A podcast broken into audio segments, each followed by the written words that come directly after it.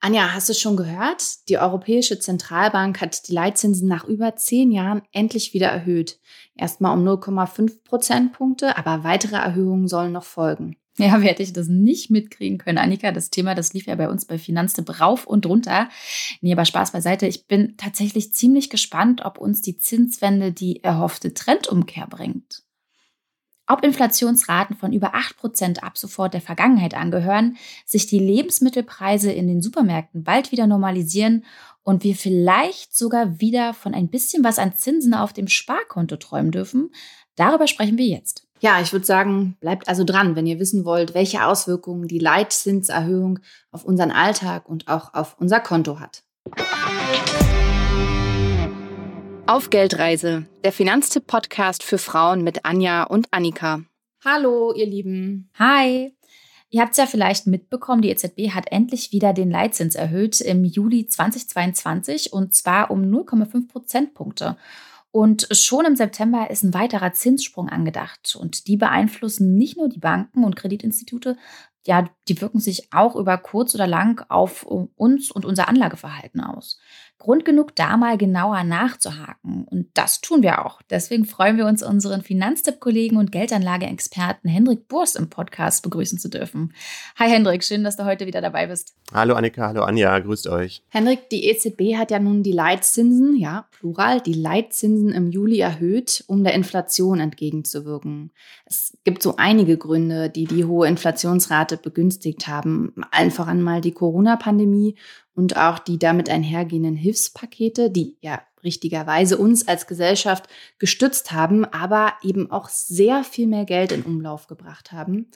Dann China mit ihrer Null-Covid-Politik und auch der Angriffskrieg Russlands gegen die Ukraine und dadurch die hohen Energiepreise, die Auswirkungen des Kaufkraftverlustes unseres Geldes machen sich schon seit geraumer Zeit in unseren Portemonnaies oder auf unseren Konten bemerkbar. Ja, bevor wir gleich über die Auswirkungen sprechen, ne, würde ich sagen, wir machen vielleicht noch ganz kurz ein bisschen Theorie. Äh, Annika, du hast ja schon angesprochen, ne?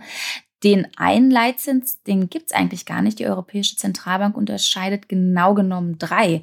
Deswegen, Hendrik, erzähl uns doch erstmal ein bisschen was über die drei Arten der Leitzinsen. Ja, die haben auf jeden Fall ähm, erstmal wunderschöne Namen, nämlich äh, Hauptrefinanzierungssatz, dann gibt es den Spitzenrefinanzierungssatz und es gibt den Einlagesatz. Oh man, damit erinnerst du mich gerade ganz schön an meine Studiezeiten, da hatte ich das auch. Und es ist auch sehr, sehr poetisch, fast so ein bisschen ja, wie Märchen. Ich erinnere mich gerade so an eine Geschichte, die mein Kind gerade gerne hört.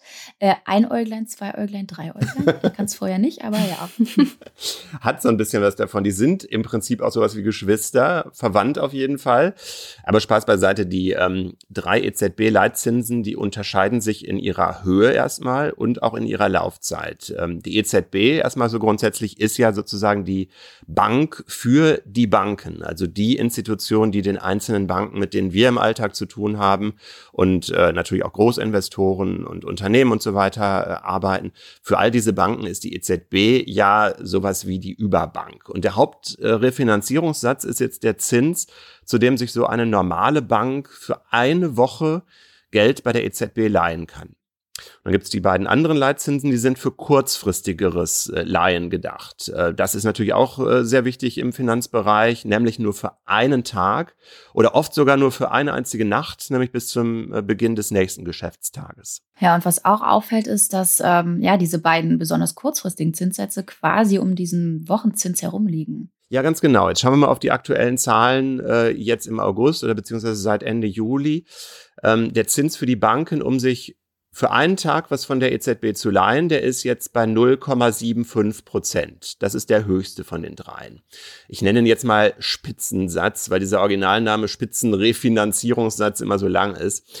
Ähm, dann gibt es eben den Zins für das äh, Ausleihen für eine Woche. Äh, der Hauptsatz, sage ich jetzt mal ein bisschen verkürzt, der ist 0,5, also so einigermaßen in der Mitte der drei.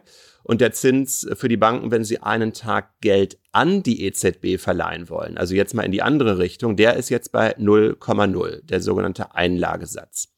Jetzt kann man äh, sich überlegen und sagen, komisch, normalerweise sind doch so langfristige Zinsen immer höher als kurzfristige. Also wir kennen das ja vom Festgeld, ein Jahr lang Festgeld angeben, äh, mhm. anlegen, das bringt mehr Zins als für sechs Monate. Aber hier bei der EZB ist der Gedanke, äh, ein Tag oder eine Nacht, die sind nun wirklich so ultra kurz. Deswegen müssen die Banken diesen Service teurer bezahlen. Okay, also wir, wir, merken uns die drei Leitzinsen, die die Banken nutzen können. Manche sind ultra kurzfristig und die anderen immerhin im Wochenrhythmus. Genau. Mhm. Und jetzt, nach über zehn Jahren, hat die EZB die Leitzinsen Ende Juli 2022 endlich wieder erhöht. Welche Bedeutung, welche Signalwirkung hat das? Ist die Inflationsrate von 7,5 Prozent für den Juli im Vergleich zum Vorjahresmonat dann demnächst quasi wie weggezaubert? Ja, eben diese drei Leitzinssätze sind jetzt um einen halben Prozentpunkt höher. Ähm, der unterste, der Einlagesatz, der war eben früher bei minus 0,5 Prozent. Und das ist übrigens auch der, der in der letzten Zeit immer ja am fiesesten eigentlich äh, als Ruf hatte, weil äh, viele Sparer sich ja vor den Minuszinsen gefürchtet haben, auf so ganz normalen Sparkonten für uns Anleger. Und eben dieser Einlagesatz, der dafür auch maßgeblich verantwortlich ist, der ist jetzt nicht mehr bei minus 0,5, sondern bei genau null, also eben einen halben Prozentpunkt drauf. Ähm, und wenn man sich jetzt das Alltagsleben sozusagen von der normalen Bank mal überlegt, dann ist es jetzt eben für die normale Bank ein bisschen teurer, sich Geld bei der EZB zu besorgen. Und äh, so macht sie es eben auch dann ihrerseits ein bisschen teurer, äh, Geld an uns alle weiter zu verleihen. Das ist jetzt allerdings auch nicht so, dass ähm, das eben sofort äh, weggezaubert wäre oder so die Inflation, sondern das ist ein erster Schritt in einer Kette von mehreren äh, Leitzinserhöhungen ähm, wo die EZB dann jedes Mal immer schaut, was hat das jetzt für einen Effekt gehabt, wie müssen wir jetzt als nächstes reagieren. Ähm, man kann also in so einer komplizierten Finanzwelt nicht voll bremsen. Also man kann jetzt nicht sofort sagen, oh, die Inflation ist bei siebeneinhalb Prozent, wir machen jetzt auch den Leitzins irgendwie auf sieben Prozent. Das würde ja irgendwie alle Pläne, die wir alle haben, mit unserem Geld total äh, erschüttern. Und deswegen macht man das eben schrittweise und ähm, andere Notenbanken, die in äh, den USA vor allen Dingen, die Fed hat da schon früher mit angefangen und man sieht auch schon, dass da Effekte sichtbar sind. Das ist ganz gut, dass du, dass du die FED ansprichst, weil, also es ist ja tatsächlich so, die Leitzinsen, die sind ja mit das wichtigste geldpolitische Mittel, das die EZB hat, um beispielsweise die zu hohe Inflation zu bekämpfen. Aber die, die Inflationsraten, die sind ja nicht erst seit gestern so hoch, sondern schon eine ganze Weile. Und ja, die Auswirkungen, die haben ja auch schon wirklich viele zu spüren bekommen. Ähm, ich glaube, die FED, die hatte im Mai da schon ähm, vorgelegt, ne, mit der Erhöhung ähm, der Leitzinsen. Ja, ich glaube im richtig? März sogar. Ich habe es tatsächlich jetzt nicht, schon, aber genau. auf jeden Fall ein paar Monate früher. Genau, und, und die EZB, die hat sehr viel länger gewartet. Und da stellt sich mir natürlich die Frage, ähm, hat sie vielleicht nicht doch ein bisschen zu lange gewartet? Weil, sind wir mal ehrlich, die Leidtragenden, die sind vor allem diejenigen, die finanziell eh schon nicht so gut dastehen. Und dann müssen wir ja eigentlich auch noch damit rechnen, dass die Inflationsrate wieder ansteigen wird, wenn ab September der Tankrabatt und das 9-Euro-Ticket auslaufen. Ja, die Diskussion gibt's. Haben die Zentralbanken, selbst bei der Fed werfen das einige ihr vor, haben auch die zu lange sogar für ihren Währungsraum gewartet. Ähm, lange Zeit haben ganz viele Ökonomen bei den Zentralbanken die Inflation auch unterschätzt. Also die haben gesagt, es geht dann ganz schnell wieder weg, ähm, wenn sich das Schlimmste in der Pandemie ähm, gelegt hat. Aber dann kam eben der Ukraine-Krieg noch dazu. Dann hat man gesehen, na ja, die Lieferketten irgendwie aus Asien sind doch noch stärker äh, beeinträchtigt, als man es vorher gedacht hat. Und wenn man jetzt aus heutiger Sicht drauf guckt, sagt man, ja, wahrscheinlich ist es äh, bei all diesen Zentralbanken zu spät gewesen. Aber so ist es halt oft. Nachher ist man, ist man immer schlauer und Kritik hilft jetzt nicht allzu viel, sondern man muss gucken, wie es dann in der Zukunft weitergeht. Und ähm, da denke ich, dass man jetzt schon erwarten muss, dass die nächsten Schritte auch auch eben wirklich äh, was bringen und dass man das jetzt auch ordentlich äh, weiter verfolgt. Denn mit irgendwie sieben, acht in, in Großbritannien ist man irgendwie bei zehn Prozent Inflation. Äh, da kann man natürlich nicht lange irgendwie mit zufrieden sein. Und ähm, du hast das 9-Euro-Ticket angesprochen. Sowas bringt natürlich was. Also ich hatte vorhin mal in aktuelle Zahlen für äh, Nordrhein-Westfalen reingeguckt. Die haben das für äh, ihre äh, Bundeslandinflation quasi ausgewertet. Das hat fast einen Prozentpunkt äh, an der gesamten Inflationsrate in, im letzten Monat auch ähm, bedeutet. Also fast ein Prozent weniger nur durch das 9-Euro-Ticket. Ähm, wenn man sich jetzt alle Warengruppen anschaut, da sind ja insgesamt 650 verschiedene in diesem Inflationsmesskorb drin, dann ist wirklich bei diesen Fahrscheinen ein unglaublich massives Minus. Ähm, Problem halt, wir leben ja leider nicht nur von Fahrscheinen, sondern mhm, eben ja. andere Sachen äh, sind dann auch im, im zweistelligen Bereich und diese siebeneinhalb Prozent sind dann ja irgendwo die Mitte aus all dem. Interessant ist natürlich auch, was das Ganze jetzt äh, für uns als Verbraucherinnen letzten Endes bedeutet. Henrik, verrat uns doch mal, ja, was bedeutet die Zinswende jetzt konkret für unser Bankkonto? Ja, also ganz platt gesagt, äh, allgemein mehr Zinsen. Wir haben ja vorhin besprochen, dass die Leitzinsen sich äh, auf ziemlich kurzfristige Zeiträume beziehen. Also wir haben ja über eine Woche oder einen Tag oder so gesprochen. Ähm, wenn meine Bank jetzt gerne für eine etwas längere Zeit von mir Geld haben will, dann muss sie mir ein Stückchen mehr bieten als die Leitzinsen. Ich habe jetzt zwar als Privatperson äh, nicht die Chance, ein Konto direkt bei der EZB zu eröffnen, aber äh, der Wettbewerb oder auch die Zinslandschaft, ist auch wieder so ein, so ein, Wort wie fast aus dem Gemälde, die funktioniert halt normalerweise so.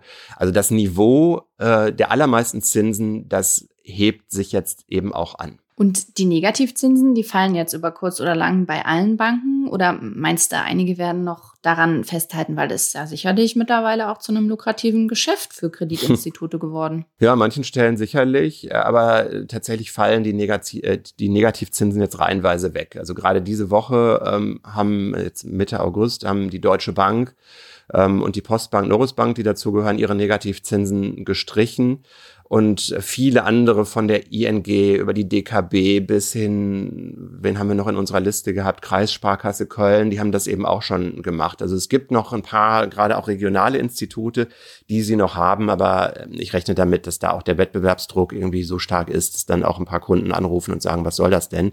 Manchmal vertut man sich auch. Ich habe auch einmal in so ein Preisverzeichnis geschaut, da stand dann noch ganz groß Verwahrentgelt, aber wenn man da genauer guckte, stand dann 0,0 Prozent. Das heißt, da ist es halt vom äh, von der Höhe her jetzt äh, eben angepasst und damit dann auch faktisch weggefallen. Ja, Sparbuch, Tagesgeldkonto, Festgeldkonto, ähm, wo dürfen wir denn zukünftig ähm, auch noch mit mehr Zinsen rechnen? Also fangen wir mal beim Girokonto vielleicht sogar an, da sehe ich das nicht oder nur in Ausnahmen, aber da gab es eben auch schon vor dieser ganzen Niedrigzinsphase normalerweise keine Zinsen. Bei Tagesgeld und bei Festgeld ist jetzt tatsächlich Bewegung drin. Also wir kriegen das ja bei Finanztipp dadurch mit, dass wir äh, die Rechner auf der Homepage haben, sowohl für Tagesgeldkonten als auch für Festgeldkonten. Ähm, und ich kriege das immer mit in äh, meinem E-Mail-Account, da kommen immer so Status-Mails, aha, die Bank hat wieder angehoben, die Bank, und dann muss ich ein bisschen was an der Homepage umstellen. Und das passiert jetzt täglich oder mehrmals am Tag. Irgendeine Bank hebt gerade an. Und äh, das ist irgendwie ganz schön, weil in den vergangenen Jahren ging es eigentlich immer nur in die andere Richtung. Da hat es dann irgendwie gebimmelt, wenn entweder Zinsen gesenkt wurden oder, das kam auch häufiger vor, Banken gesagt haben, wir bieten jetzt gerade überhaupt nicht mehr solche Konten an. Äh, also wir machen gar kein Tagesgeld- oder Festgeldkonto mehr oder vielleicht nur für Leute, die eh schon Girokonto bei uns haben und das bezahlen. Also da ist jetzt auf jeden Fall Bewegung drin. Und ähm, wie sieht es da aktuell aus? Also ich sag mal jetzt Stand Mitte August 2022, wo wir die Folge aufnehmen. Was ist da momentan zu holen an Zinsen? Also Tagesgeld bei einer soliden Bank. Wir schauen ja bei Finanztipp auch darauf, dass ähm, die Länder, ähm, in denen die Banken sitzen, auch im Krisenfall dann äh, mutmaßlich genug Feuerkraft haben, um so eine Bank dann auch zu retten. Ähm, bei einer soliden Bank 0,3 Prozent für Tagesgeld. Neukundenangebote sind bei 0,5 Prozent im Moment sogar. Also, dass man dann für ein paar Monate das bekommt. Das wird dann auch immer groß beworben. Gab es auch lange Zeit nicht. Die Banken waren irgendwie froh, wenn man die in Ruhe gelassen hat, gefühlt, sondern jetzt äh, wollen sie halt auch tatsächlich wieder neue Konten anlocken. Und Festgeld für sechs Monate sind wir im Moment bei 0,6 bis 0,8 Prozent aufs Jahr gerechnet ähm, bei all diesen Zinsen. Und bei einjährigem Festgeld sind wir bei fast 1,5 Prozent. Und das geht dann teilweise auch noch ein bisschen drüber, aber ich würde jetzt in der aktuellen Situation eigentlich davon abraten, für länger als ein Jahr ein Festgeld abzuschließen, weil wir eben, wie gerade schon angedeutet, mitten noch in dieser Zinsanhebungsphase sind. Ähm, und man kann sich ja vorstellen, wenn ich jetzt ein dreijähriges Festgeld zum Beispiel abschließe, dann hänge ich da halt drei Jahre drin zu genau dem Zinssatz und dann werde ich mich wahrscheinlich jetzt schon Weihnachten äh, ärgern, dass ich äh, lieber ein kurzfristigeres Festgeld äh, hätte abschließen sollen. Aber zu Wahrheit gehört ja auch, dass jetzt gerade beim, beim Festgeld Zinsen von ja, knapp einem Prozent eigentlich nur so ein Tropfen auf dem heißen Stein sind, weil nominal gesehen, klar, wir freuen uns über dieses äh, knapp, knappe eine Prozent, ähm, ist auch ganz nett, aber äh, real gesehen Tja, da müssen wir die aktuelle Inflationsrate von über 7% gegenüberstellen und unterm Strich äh, verliert ja unser Geld also weiterhin deutlich an Wert. Ja, genau. Das ist nämlich jetzt das ganz, ganz große Aber, was an dieser Stelle kommt und so ein bisschen Salz in die Suppe, nee, Salz in die Suppe, ein bisschen, wie sagt man denn? Ein Haar in der Suppe, ein Haar in der Suppe, ein ziemlich großes auch sogar. Salz wäre ja gar nicht so verkehrt in Maßen. Ähm, stellen wir uns mal vor, ähm, jemand hat 30.000 Euro auf dem Konto liegen gehabt, äh, also angelegt über die letzten drei Jahre. Ähm, dann hat die Person heute zwar auch noch 30.000 Euro drauf liegen, wenn es jetzt irgendwie ein Girokonto ist und es nichts abgehoben wurde, aber wegen der Inflation äh, sind die 30.000 Euro eigentlich nur noch sowas wie 28.000 Euro wert. Wenn wir jetzt mit den normalen Inflationsraten, die wir eigentlich in den letzten Jahren so hatten, um die zwei Prozent im Schnitt rechnen. Das heißt, aus 30.000 Euro echtem Kontostand sind Kaufkraft 28.000 Euro nur noch geworden. Jetzt gibt es durch die Zinswende endlich wieder ganz gut äh, Zinsen, also vergleichsweise jedenfalls. Wenn ich jetzt diese 30.000 Euro statt unverzinst auf ein Girokonto, auf ein Festgeldkonto gelegt hätte, dann ähm, sagen wir mal für die drei Jahre 1,5 Prozent pro Jahr das ist ein bisschen übertrieben für die letzten Jahre. Für jetzt aktuell kommt so einigermaßen hin. Dann hätte ich statt die 30.000 Euro immerhin 31.400 Euro auf dem Konto liegen. Aber auch da gilt wieder das Gleiche. Ähm, davon können wir uns tatsächlich real sehr viel weniger leisten, äh, was eben auf die jetzt doch deutlich gestiegene Inflation zurückzuführen ist. Wenn wir sagen, wir rechnen eben nicht mit zwei Prozent Inflation, sondern für die nächsten drei Jahre im Schnitt eher mit fünf Prozent, also jetzt ein bisschen weniger als ganz aktuell, aber fünf Prozent sind ja auch immer noch ziemlich viel dann haben unsere 31.000 äh, Euro eine Kaufkraft, die irgendwie bei 27.000 rund liegt.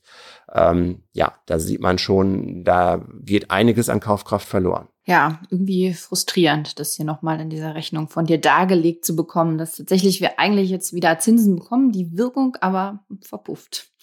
Und genau genommen ähm, bin ich ja jetzt mit meiner Geldanlage irgendwie doch schlechter dran als damals, als wir keine Zinsen bekommen haben. Ja, ganz genau, das ist der Fall. Ich habe ja gerade schon das äh, Schreckgespenst Negativzins, Minuszins gestreift, das einige Leute ja wirklich jahrelang auch eingeschüchtert hat. Ähm, das äh, haben wir auch bei Diskussionen irgendwie im Forum gesehen, bei Lesermails und so. Und insgesamt ja in, in allen Medien war irgendwie Minuszins, Strafzins irgendwie das Thema. Ich habe diese ganze Diskussion rein logisch natürlich verstanden, äh, aber ich, ich fand sie nicht besonders sinnvoll, denn natürlich sieht es total furchtbar aus, wenn mein Kontostand auch nominal sinkt. Also es bedeutete ja eben, äh, es ist dann wirklich auch auf dem Konto weniger Geld. Klammer auf, ist am Ende dann doch nur bei einer Minderheit passiert, weil es ja eben Freigrenzen für diesen äh, sogenannten Strafzins gab. Aber jetzt haben wir einen realen Minuszins von minus fünf Prozent oder so. Also nicht minus 0,5 Prozent dieser äh, nominale Minuszins, sondern wirklich äh, sieben äh, Prozent Inflation minus ganz großzügig zwei Prozent äh, Verzinsung da bleiben unterm Strich minus fünf Prozent pro Jahr runter. Also man freut sich jetzt gerade über höhere Zinssätze, aber hintenrum schlägt die Inflation ganz massiv zu. Ja, Girokonto ist aber trotzdem weiterhin keine Option, weil da wäre der Wertverlust meines Geldes sogar noch gravierender. Henrik, was machen wir also? also vor allem, wenn ich vielleicht sogar noch mehr als die 30.000 Euro auf der hohen Kante habe.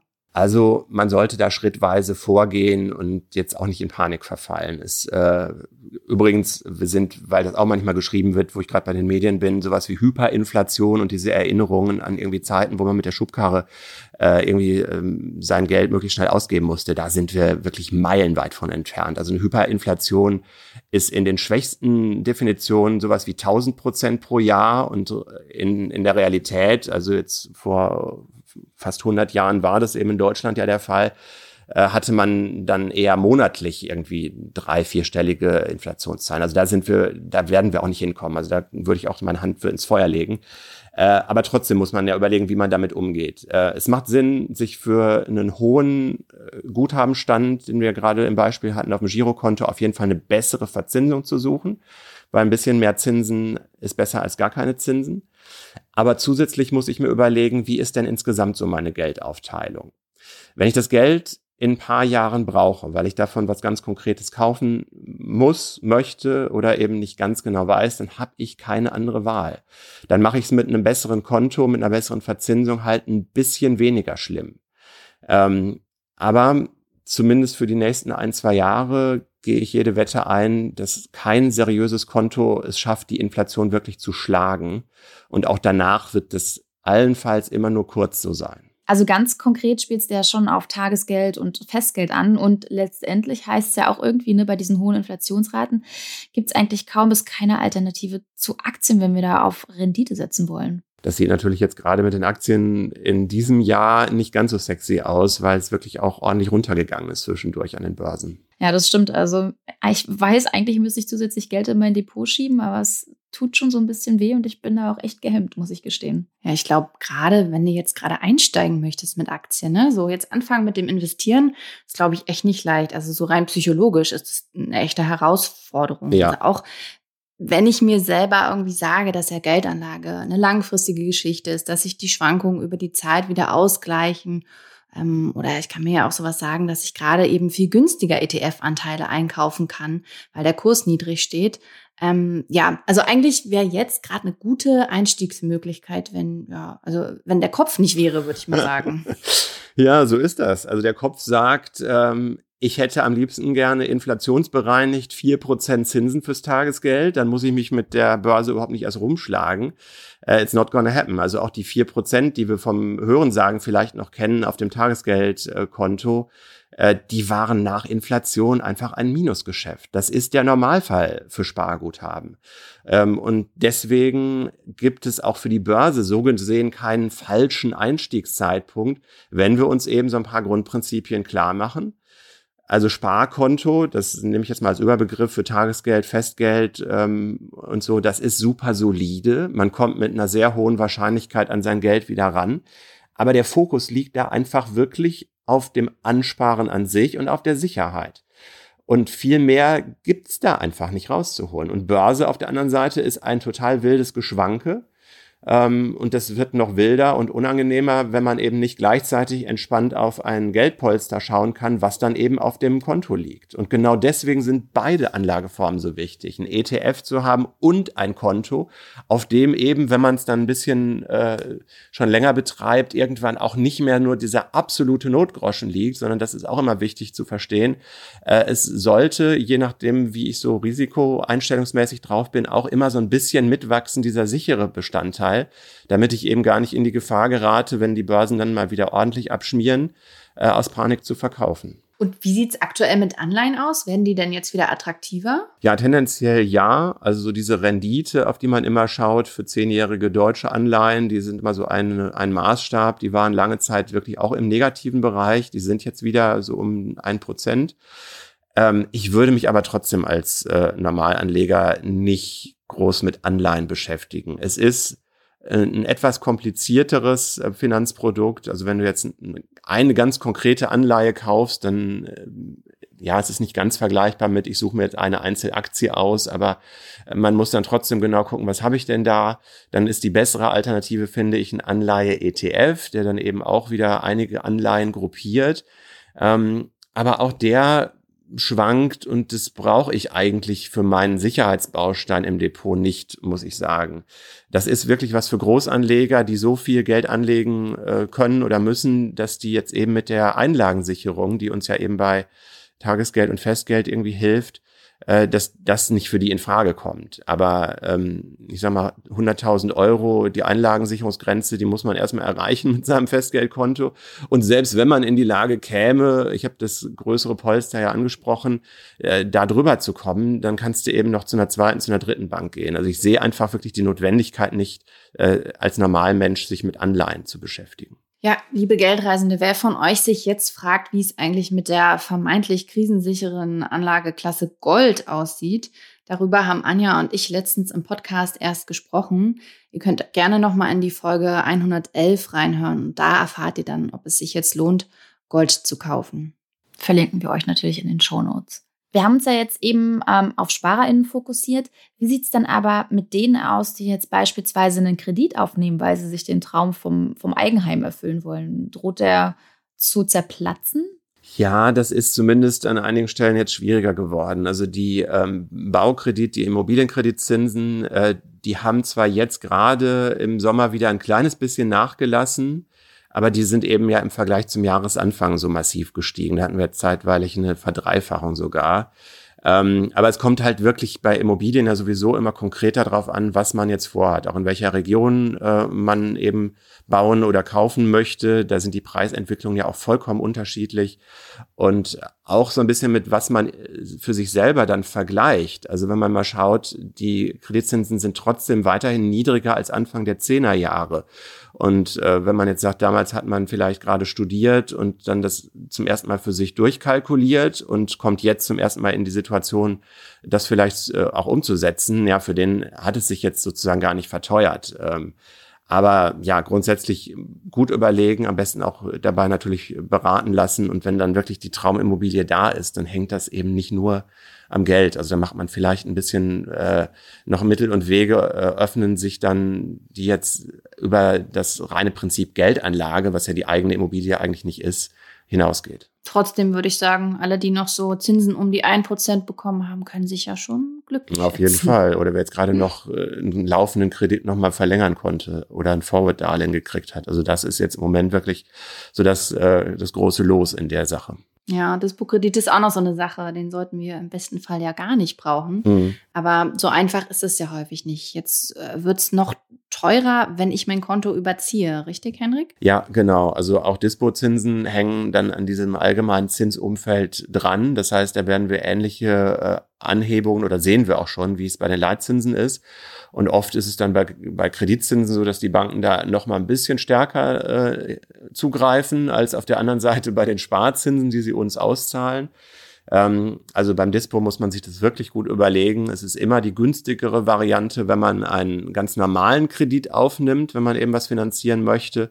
Zum einen äh, kann das oft auch so ein bisschen disziplinierend wirken, wenn man sich konkret damit auseinandersetzt, was habe ich jetzt für eine Kreditlaufzeit, was für Konditionen vergleiche ich, als wenn man einfach, in Anführungszeichen, ich mache es jetzt ein bisschen böse, ich weiß, dass es Situationen gibt, wo man auch erstmal schnell reagieren muss und sich das nicht so lange mhm. überlegt, aber einfach das Konto überziehen und dann einfach das nimmt, was die Bank dann halt gerade an Konditionen hat, äh, das ist deutlich teurer als ein anderer Kredit. Mhm. Also im besten Fall, wenn es irgendwie geht, einfach weniger gönnen, weniger konsumieren, weniger ja, auch das. investieren und ähm, ja, das entzieht dann dem Markt Geld, also es ist weniger Geld im Umlauf und ähm, die Inflation geht zurück. Ja, so ist es halt im Lehrbuch gedacht. Also das Lehrbuch äh, passt dann natürlich so für die eigene Situation und die eigene Lebensplanung leider nicht immer, aber genauso ist eigentlich der Mechanismus, eine Notenbank wie eben die EZB oder auch die, die Fed in Amerika, die will halt die Wirtschaftsentwicklung etwas bremsen.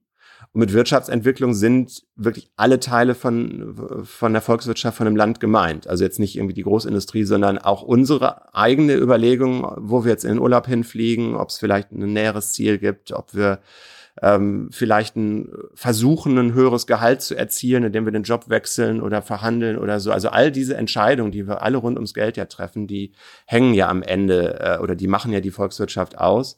Und so sollen halt dann die Preise gebremst werden durch ein bisschen zögerlichere, zurückhaltendere Entscheidungen von vielen von uns. Ähm, so soll dann auch das Kostenwachstum ein Stück weit gebremst werden. Und das ist halt dann der Effekt, ähm, den man sich dann erhofft.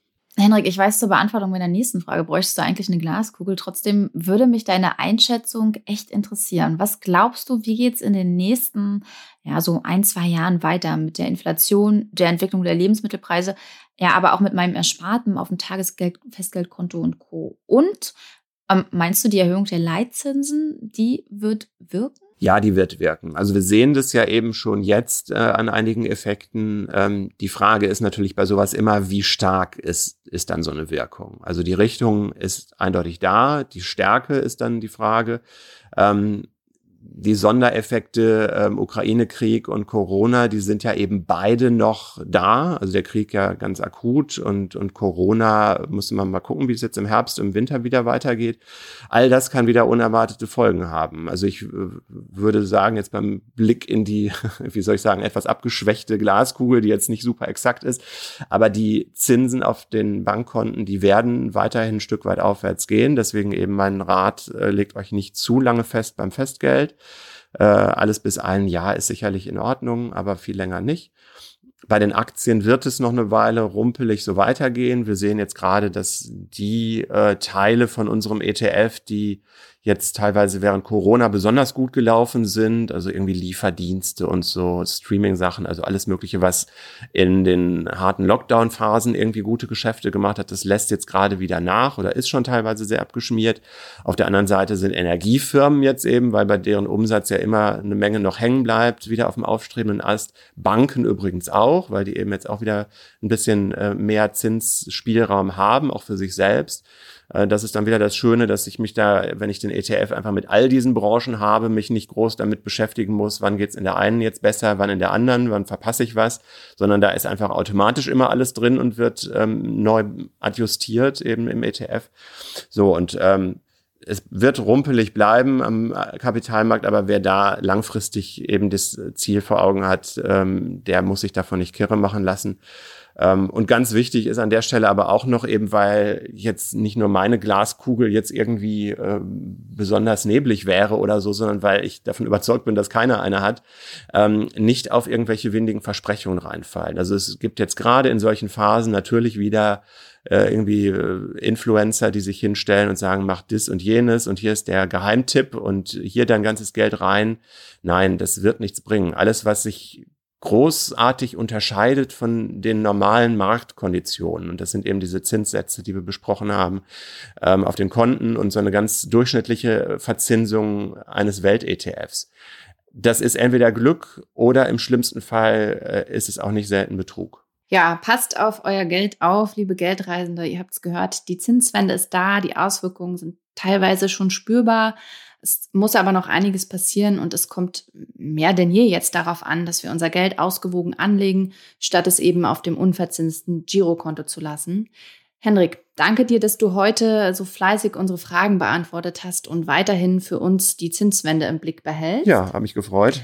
So, ich würde sagen, ja, wir drei, wir verabschieden uns direkt äh, und sagen Tschüss, liebe Geldreisende, Tschüss, lieber Henrik, bis zum nächsten Mal. Ciao. Tschüss.